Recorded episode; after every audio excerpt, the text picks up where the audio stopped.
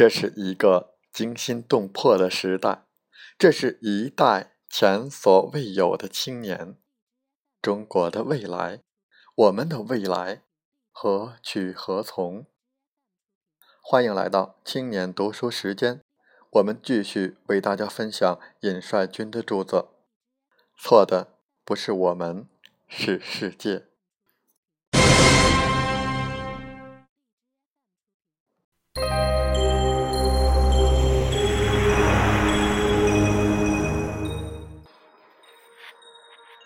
认识到东西方文化对于欲望的不同态度之后，我们便能很好的体会东西方文化中的一些差别。我们来看看东西方文化中这些最优秀、最经典的代表：宗教。基督教说，受苦、纯洁、美好。背负人间的苦难，承受苦难是崇高的，越苦越高尚。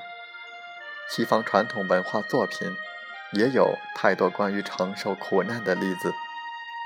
中国传统文化主张要将人从痛苦中解放出来，不是承受苦难，而是不苦，从苦中解脱出来。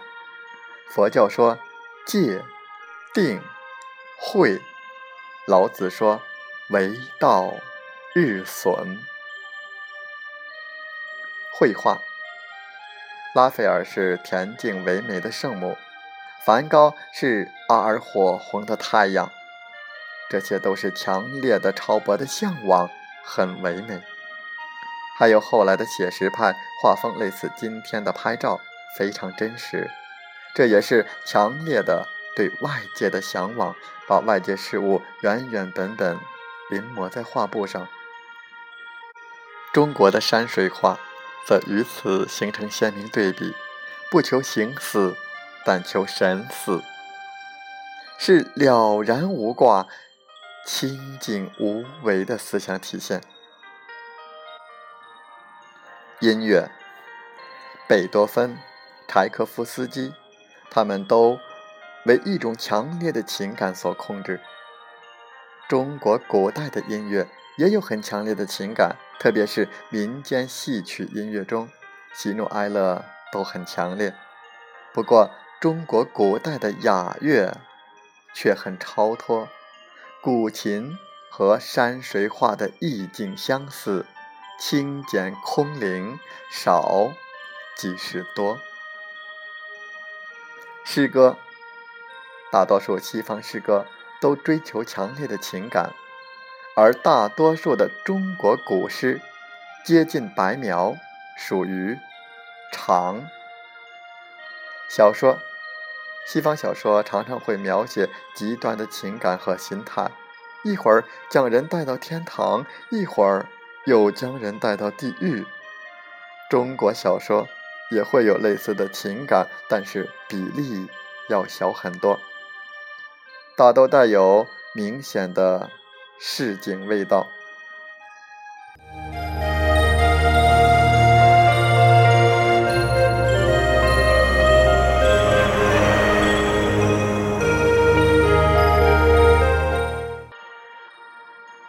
不管东西方艺术家都热爱自然，但是如果仔细观察，就会发现。他们笔下的自然有很大的不同。一个把自然描摹的很优美、很饱满，比现实中的自然更丰富，这是一种超脱；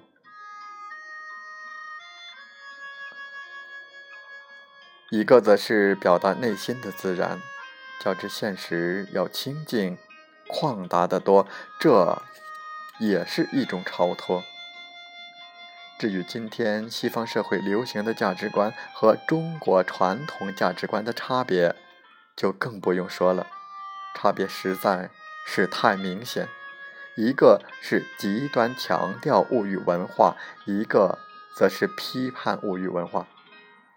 西方文化偏于动、激情、纯粹、极端、绝对，他们要使瞬间成为永恒，渴求完美。所以，我们常看到艺术家试图将美表达到极致，把痛苦描述到极致，甚至前方就是死亡，也毫不在乎。他们要的就是挑战极限。而中国传统文化却偏于静、长、市井、自然而然，讲究中庸之道。当然，这里并不是有意将二者对立，在许多地方，二者仍然是相同的，因为人的自然本性是相同的，只是这样粗略划分之后，我们更容易看出其中的差别。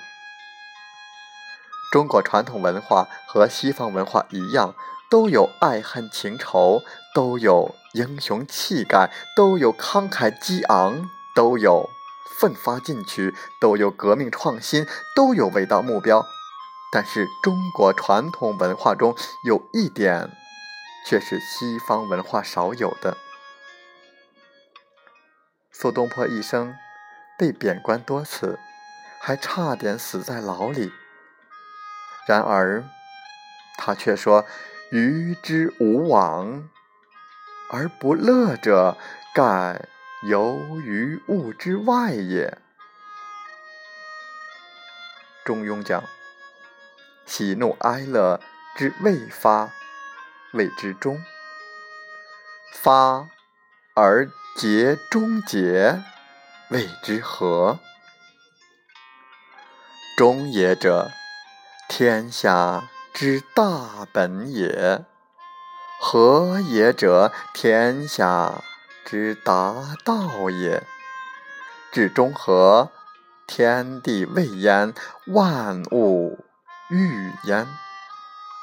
又讲：君子素其位而行，不愿乎其外；素富贵。行乎富贵，素贫贱；行乎贫贱，素夷狄；行乎夷狄，素患难；行乎患难。君子无入而似得焉。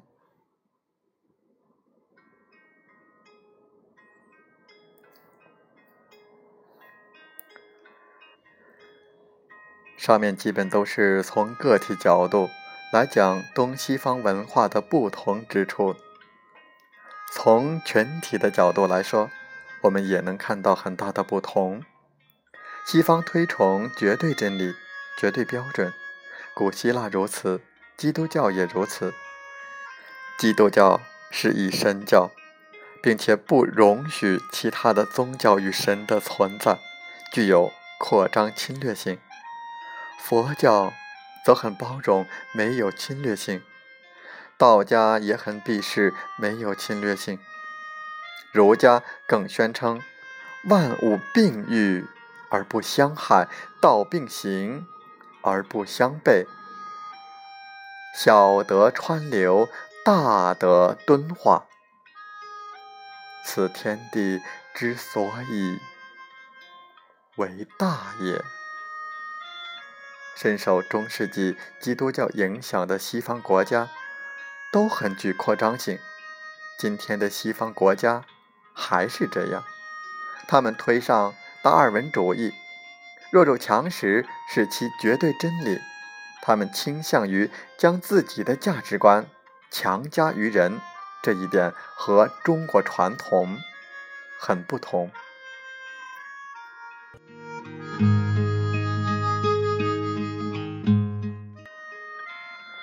中国传统文化的智慧，可以让一个对世界和自我充满绝望的人走出内心的困惑。但在走出来之后，他还必须立即行动起来。若是社会不公正、两极分化严重、贫富差距悬殊，社会矛盾重重，那么他是不可能置身事外的；若是爆发大规模的战争和屠杀，他更不可能泰然自若。除非他麻木不仁，又或者痛苦的事情还没有落到他头上。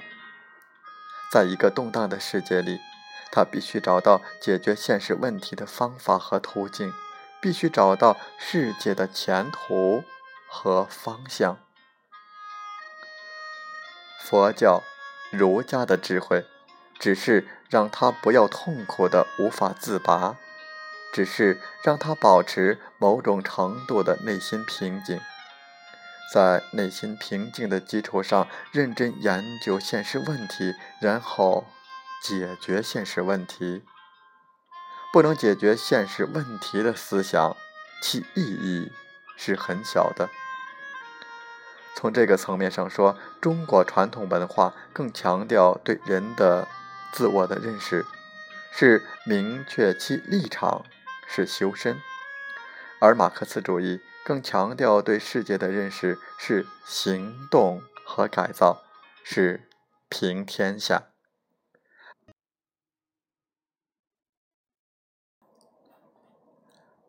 马克思的辩证唯物主义、历史唯物主义是认识世界、改造世界的利器；资本主义制造虚无主义，制造物欲，制造个人主义，制造恶。社会主义则让人回归人的价值，做人应该做的事情。它不仅整合分配物质和生产，还关心人的内心。人不仅是物质生产的人，不仅是物质肉体欲望的人，也是有感情的，能创造真善美的人。没有马克思主义，没有社会主义。空有中国传统文化，人类同样是没有希望的。